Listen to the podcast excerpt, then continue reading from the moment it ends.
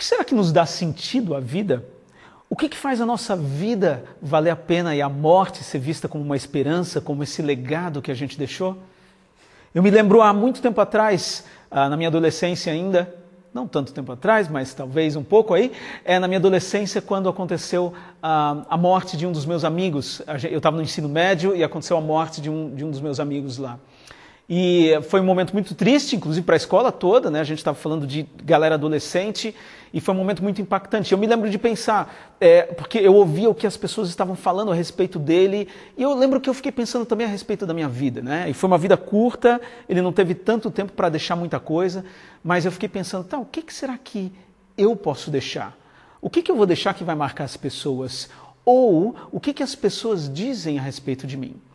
E aí, nesse pensamento, eu acho que quando a gente começa a olhar para o que as pessoas dizem, o que, que elas realmente pensam a respeito, a respeito, da gente, isso também talvez nos leve a pensar em relação é, à morte, inclusive em algo que é chamado de eulogia. Eulogia, em alguns países, é, isso é muito feito, é essa questão desse discurso fúnebre, mas geralmente é um discurso que vai elogiar a vida daquela pessoa que passou. E mas mais do que isso, é o que será que realmente falariam de nós? O que será que realmente a nossa vida deixou? E a gente vai ver sobre é, uma pessoa hoje, alguém que deixou alguma coisa para ser falado e que coisas foram faladas a respeito dele. E é isso que a gente vai verificar. E esse personagem histórico que a gente vai comentar hoje é Estevão. Estevão, como a gente já viu na semana passada, foi alguém de quem foi dado testemunho é muito interessante a gente ver o que, que foi falado sobre Estevão. Então, no, em Atos, no capítulo 6, versículo 3, eles precisavam escolher algumas pessoas e eles tinham certas características para que essas pessoas fossem escolhidas. E as características apresentadas eram homens, sete homens de bom testemunho, cheios do espírito e de sabedoria. Então, a princípio, quando Estevão é escolhido, a gente já vê que ele cumpre essas características. No versículo 5, ainda do capítulo 6, é dito que então escolheram Estevão. E aí é interessante porque eles vão falar de cada pessoa escolhida ali, mas de Estevão tem um testemunho a mais que diz que ele era um, Estevão, homem cheio de fé e do Espírito Santo. Então, mais uma vez a gente vê é, um testemunho a respeito de Estevão. No versículo 8, logo em seguida, vai falar o seguinte: Estevão, homem cheio da graça e do poder de Deus. Então, olha só quanta coisa é falada a respeito desse homem, a respeito de Estevão. E diz que ele realizava grandes maravilhas e sinais no meio do povo. Então, Estevão, ele foi um desses escolhidos né, para servir a mesa, mas ainda assim ele estava onde? No meio do povo. Estevão, ele era cheio da graça de Deus, cheio da sabedoria e do Espírito de Deus, e ele andava onde? No meio do povo. Eu acho que isso já aponta muito para como a nossa vida poderia ser, e a nossa vida deveria ser, inclusive, é, como igreja. E o que, que a gente tem pensado para a nossa vida? Como será que a gente tem vivido a nossa vida? E aqui o que eu queria era que a gente, de repente, primeiramente pensasse: o que, que tem falado sobre nós? O que, que as pessoas dizem sobre nós? Esse foi o testemunho que foi dado sobre Estevão. Qual é o legado que a gente vai deixar? O que realmente que a gente, como a gente realmente tem marcado a vida das pessoas à nossa volta? o que as pessoas veem quando olham para nós. Isso eu quero dizer que não é necessariamente a gente ser como heróis. Eu acho que parece que são tantas as mensagens como se a gente precisasse ser herói, fazer coisas extraordinárias. Mas aí eu quero lembrar de um anime chamado Modest Heroes, ou Heróis Modestos, que é um anime composto de três curtas que vão falar desses heróis do dia a dia. Obviamente, inclusive com ficção ali misturada, mas os heróis do dia a dia são coisas que a gente faz no nosso dia a dia. É como a gente realmente vive e como a gente realmente age. O que será que falam quando falam de nós? Mas nem tudo são flores. A gente vê que apesar dos discípulos falarem boas coisas e o testemunho a respeito de Estevão era um testemunho muito bom, o que a gente vê é que surge oposição. Então, em Atos, no capítulo 6, ainda nos versículos 9 e 10, a gente vê que se levanta uma galera em oposição a, a Estevão e ao que ele falava. Né? E, o texto diz que, contudo, então levantou-se oposição. E aí vai falar de quem? Que eram os membros da chamada Sinagoga dos Libertos, os judeus de Sirene, de Alexandria. Isso quer dizer, resumidamente, levantou-se oposição em relação a Estevão. E ele, essa galera começou a discutir com Estevão Mas, o texto diz, eles não puderam resistir à sabedoria e ao espírito com que Estevão discutia, com que Estevão argumentava. Então, mais uma vez, inclusive dentro dessa discussão toda, a gente vê que existe um testemunho de vida, algo que Estevão era, que Estevão vivia. E novamente, eu acho que o tempo todo a gente deveria estar pensando a nosso respeito também, o como a gente tem vivido, o que realmente a gente tem sido em relação às outras pessoas. E se por um acaso a gente até acha que a gente não é nada, espera até o final do texto. E eu já vou dar um, um, um alerta de spoiler aqui. O herói, o nosso herói, Estevão, morre no final. Então, nem tudo é como a gente pode achar que deveria ser. Mas, então a gente vê que surgiu essa oposição e a gente vê que aí eles tomam algumas posturas em relação a Estevão. Então, beleza, eles não conseguiam argumentar, então o que, que a gente vai fazer? Eles começam a subornar pessoas. Então, eles subornam algumas pessoas para que essas pessoas dessem falso testemunho em relação a Estevão. Né? E, e o falso testemunho era: ouvimos Estevão falar palavras blasfemas contra Moisés e contra Deus. Então, olha só, eles está tá dizendo aqui o texto que, na verdade, isso era uma falsa testemunha. Eles subornaram essas pessoas para dizer isso. E dessa forma, eles fizeram outra coisa, eles agitaram o povo. Eles, eles agitaram com essas palavras é, é, líderes religiosos e mestres da lei. Isso quer dizer, eles incitaram uma galera para que essa galera toda pensasse mal a respeito de Estevão. Não foi só isso. Eles prenderam Estevão. Então, olha só, eles se opuseram, eles subornaram, eles prenderam Estevão. E logo depois, eles ainda apresentaram falsas testemunhas. Então, eles levam Estevão perante esse julgamento, que era o sinédrio. Então, eles levam Estevão lá e eles é, apresentam falsas testemunhas. E é importante aqui a gente só ver o que, que essas testemunhas falaram. O que elas disseram foi o seguinte: Este homem não para de falar contra este lugar santo e contra a lei. Será? Pois o ouvimos dizer que esse Jesus Nazareno destruirá este lugar e mudará os costumes que Moisés nos deixou. Então era uma acusação muito grave para eles, porque estava ferindo justamente toda essa estrutura é, é, de plausibilidade que eles colocavam a fé deles.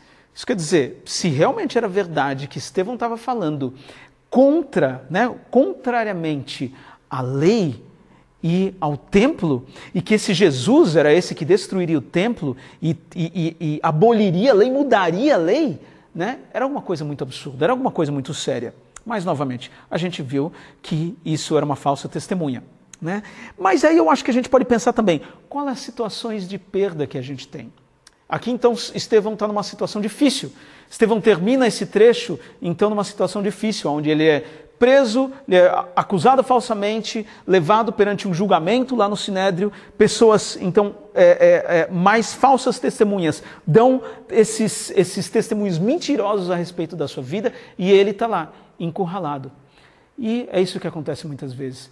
A gente, em tantas vezes a gente se encontra em situações é, onde a gente está preso, a gente está limitado, pessoas falaram mal, nós fomos traídos de alguma forma, alguma coisa aconteceu. E aí o ponto é, como a gente se porta em relação a isso? Como que a gente reage em relação a isso? Qual é a postura, então, que Estevão tem aqui? Ele tem a postura de ter o rosto como de um anjo.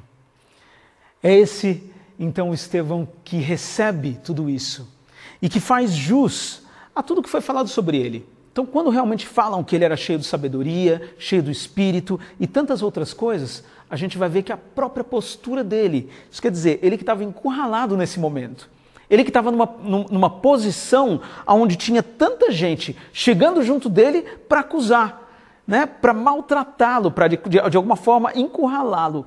E como é, que ele, como é que ele se porta? Olha só, o verso 15 diz o seguinte: olhando para ele, Todos que estavam sentados no sinédrio viram que o seu rosto parecia o rosto de um anjo. Essa a paz e serenidade que Estevão recebe as acusações. E não só isso, O modo como ele começa depois, e agora já entrando então no capítulo 7, de fato, como ele começa, porque é, é perguntado para ele, mas então, como é que você se defende dessas acusações? Estevão começa o seu discurso, no capítulo 7, então, no versículo 2, dizendo o seguinte: Irmãos e pais, ouçam-me. Olha só, irmãos e pais, olha a leveza que ele, ele começa, olha a paz e a tranquilidade com que ele começa. Isso quer dizer, mais uma vez, é uma grande lição para cada um de nós, para a gente poder ter essa leveza também, dessa paz, essa tranquilidade. E algo que é tão difícil, né? A gente responder bem, quando, principalmente quando a gente está em situações. A, a, a, autodefesa nossa, né? Existe até essa, essa, a, é, essa expressão de baixar as suas armas, ou então, puxa, me pegou desarmado. Né? Por quê? Parece que a gente sempre então tem que pegar armado, eu tenho que estar preparado para me defender. Mas aqui o que acontece é exatamente o oposto, né? O que a gente vê aqui é que Estevão, ele estava aberto ele, tava, ele tinha. Então, eles o viram, na verdade, com o rosto como de um anjo, e ele já começa falando: Irmãos e pais, ouçam-me. E é interessante também que Estevão, agora, começando o argumento dele, ele começa também a falar, a usar o, o pronome da primeira pessoa do plural, o nosso. Olha só, ele vai falar: o Deus glorioso apareceu a Abraão, o nosso pai. Então, realmente, quando Estevão está falando aqui, Estevão está falando de uma perspectiva onde ele se sente parte desse povo, ele se sente parte, inclusive, dos acusadores. Ele faz parte também, então, aqui, uh, de um povo que, de alguma forma, tem uma história com Deus. E é essa história que ele vai pontuar. Então, a defesa de Estevão, ela foi muito, ela foi extremamente respeitosa é, com a história, inclusive ela considerou toda a história desse povo, ah, o templo e a lei, que inclusive ele foi acusado. Lembrar que a acusação que foi feita é em relação a esse Jesus que vinha o quê? Destruir o templo e mudar toda a lei. Né? Mas ele foi muito respeitoso na sua acusação, na sua defesa, desculpa, e com relação à história, ao templo e à lei. E nessa sua defesa, ele vai deixar muito claro que Deus não estava limitado ou confinado a uma construção. E aqui é algo muito importante. Porque quando eles falam do templo, eles veem o quê? Oh, é o templo sagrado. Mas será que a ação deles, eles como religiosos, como líderes religiosos, será que eles estavam agindo de uma forma conforme a lei e que, consider, e que considerava Deus como esse sagrado que vem para mudar tudo o que eu penso, tudo o que eu falo, tudo o que eu faço? Porque não é o que parece. Porque o que a gente vê no texto é que eles são esses caras que levantam essa acusação, levantam falsos testemunhas, subornam. Então, olha só o que está acontecendo. Estevão começa a mostrar para eles uma verdade de uma forma respeitosa, mas ele já começa a dizer que Deus, ele esteve presente com o povo nos mais diversos lugares. E por isso que de uma maneira muito inteligente, Deus vai pontuando algumas, alguns personagens históricos extremamente importantes para esse povo. E como Deus agiu com eles. Deus é esse Deus então que acompanha e lidera o seu povo para um movimento de ação no mundo, porque é isso que nós vemos acontecendo em todos esses locais, seja na Mesopotâmia, em Midian, no Egito, Deus é um Deus que acompanha o seu povo de ação no mundo. E aí, chegando nos versos então 48 a 50, a gente vai ver o seguinte: é, Estevão relata: Todavia, o Altíssimo não habita em casas feitas por homens como diz o profeta: o céu é o meu trono, a terra o estrado dos meus pés. Que espécie de casa vocês me edificarão? Diz o Senhor. Ou onde seria meu lugar de descanso?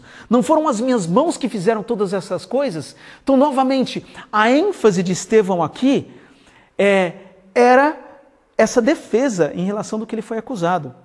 Lembrar que a acusação foi: os acusadores, os acusadores citaram Jesus e o templo, né? Lá no, como a gente já viu, uh, pois ouvimos dizer que esse Jesus, o Nazareno, essa foi a acusação, destruirá este lugar e mudará os costumes que Moisés deixou.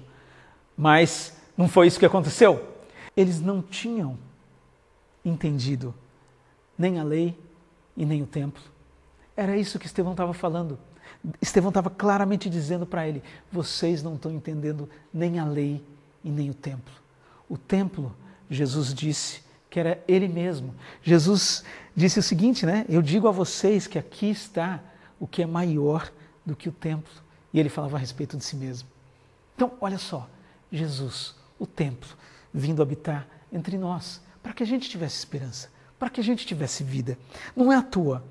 E aí, a gente pode ver que então Jesus é esse que vem é, cumprir o templo e a lei, porque foi isso que ele mesmo disse. O discurso todo de Estevão, de Estevão foi apontando para Cristo, foi apontando para Jesus, foi apontando para a esperança, para a tua vida, para a minha vida e para a vida daqueles que estavam lá. E aqui Estevão chega no ponto da verdade. E é muito importante a gente ver que ele, vai, ele fala em amor, e ele começou esse discurso todo, esse discurso em amor, mas ele não deixa de falar a verdade. A verdade é algo muito importante para que seja acompanhada pelo amor, porque senão o amor é incompleto. Né? Como acontece muitas vezes com, com a minha filha, e às vezes ela fica, a gente fica questionando algumas coisas, né? Olha, não, você não tem que fazer isso aqui, ou você deve fazer isso aqui. Aí ela às vezes fala assim: ah, poxa, mas você só fala para eu fazer coisa que eu não quero fazer, você não me ama. Como se a relação. Opa, peraí, então se eu, se eu deixo fazer alguma coisa, ou se te agrada, isso é verdadeiramente amor. E o que Estevão vai, vai mostrar aqui para nós é que o amor verdadeiro ele é acompanhado pela verdade. E as palavras são duras, as palavras são difíceis. Ele muda o pronome, então até aqui ele estava falando nosso, nosso povo, os nossos antepassados, e de repente aqui ele muda e fala povo rebelde obstinado, né, de coração de ouvido, vocês são iguais. E aqui ele começa então a se referir a eles. E ele vai falando, uma das coisas que ele fala é o seguinte: a vinda do justo, de quem agora vocês se tornam traidores e assassinos. Essa vinda do justo, ele está se referindo a Jesus. Então Jesus vem, mas vocês se tornam traidores e assassinos, porque vocês deturpam a verdade e porque vocês rejeitam a verdade. Além de deturpar, ainda rejeita. Qual é a verdade aqui? A verdade é Jesus. Jesus é a verdade para mim e para você. Jesus é esse que vem e que faz sentido hoje, assim como fez naquela época. Porque ele vem com uma presença de Deus, o próprio Deus habitando entre a humanidade. E ele vem para cumprir, para cumprir o seu propósito, o propósito de Deus, o propósito específico.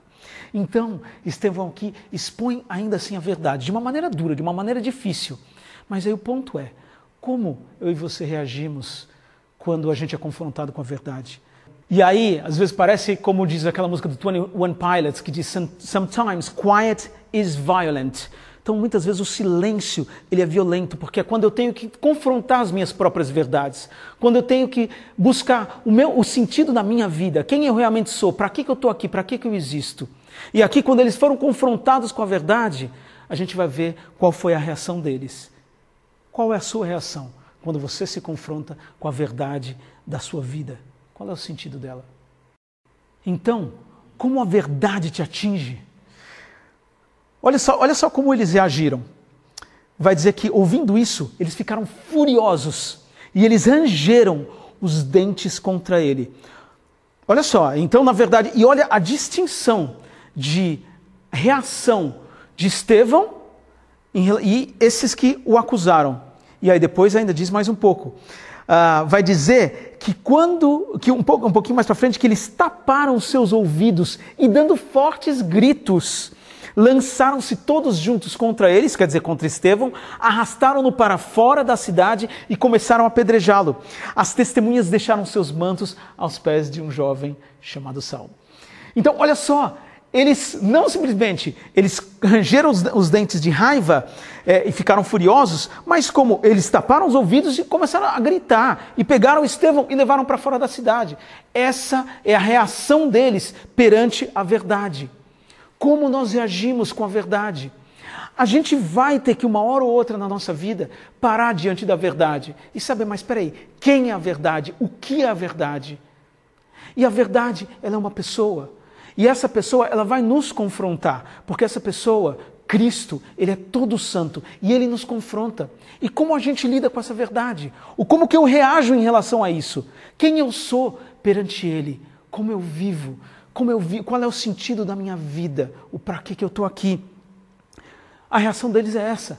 A reação deles é péssima, comparada com a reação de Estevão, que, sendo acusado, encurralado, é, é, encurralado, tendo falsos testemunhos a respeito dele, ainda assim, o seu rosto que parecia de um anjo.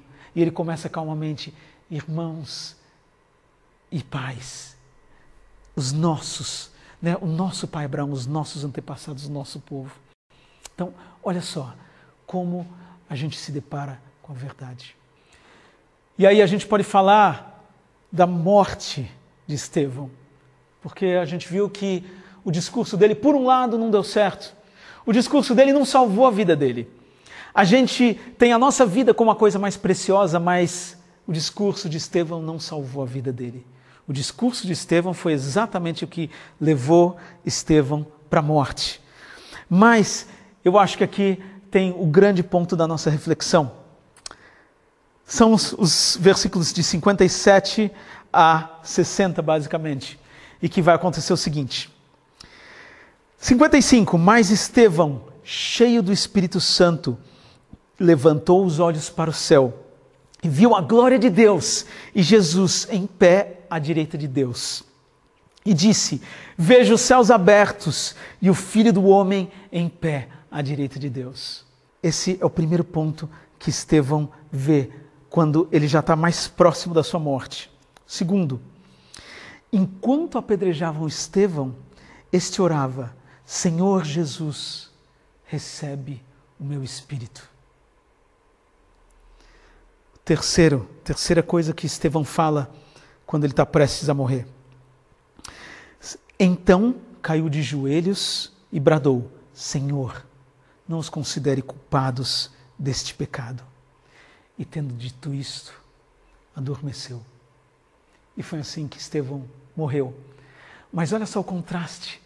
Ele que estava sendo apedrejado, adormeceu. Ele que estava sendo apedrejado, ele disse três coisas que eu realmente gostaria que a gente pudesse pensar. A primeira coisa foi essa questão: eu vejo o, eu vejo Jesus em pé à direita de Deus. Então, foi isso que ele viu. Filho do homem em pé à direita de Deus. Ele viu Jesus em pé.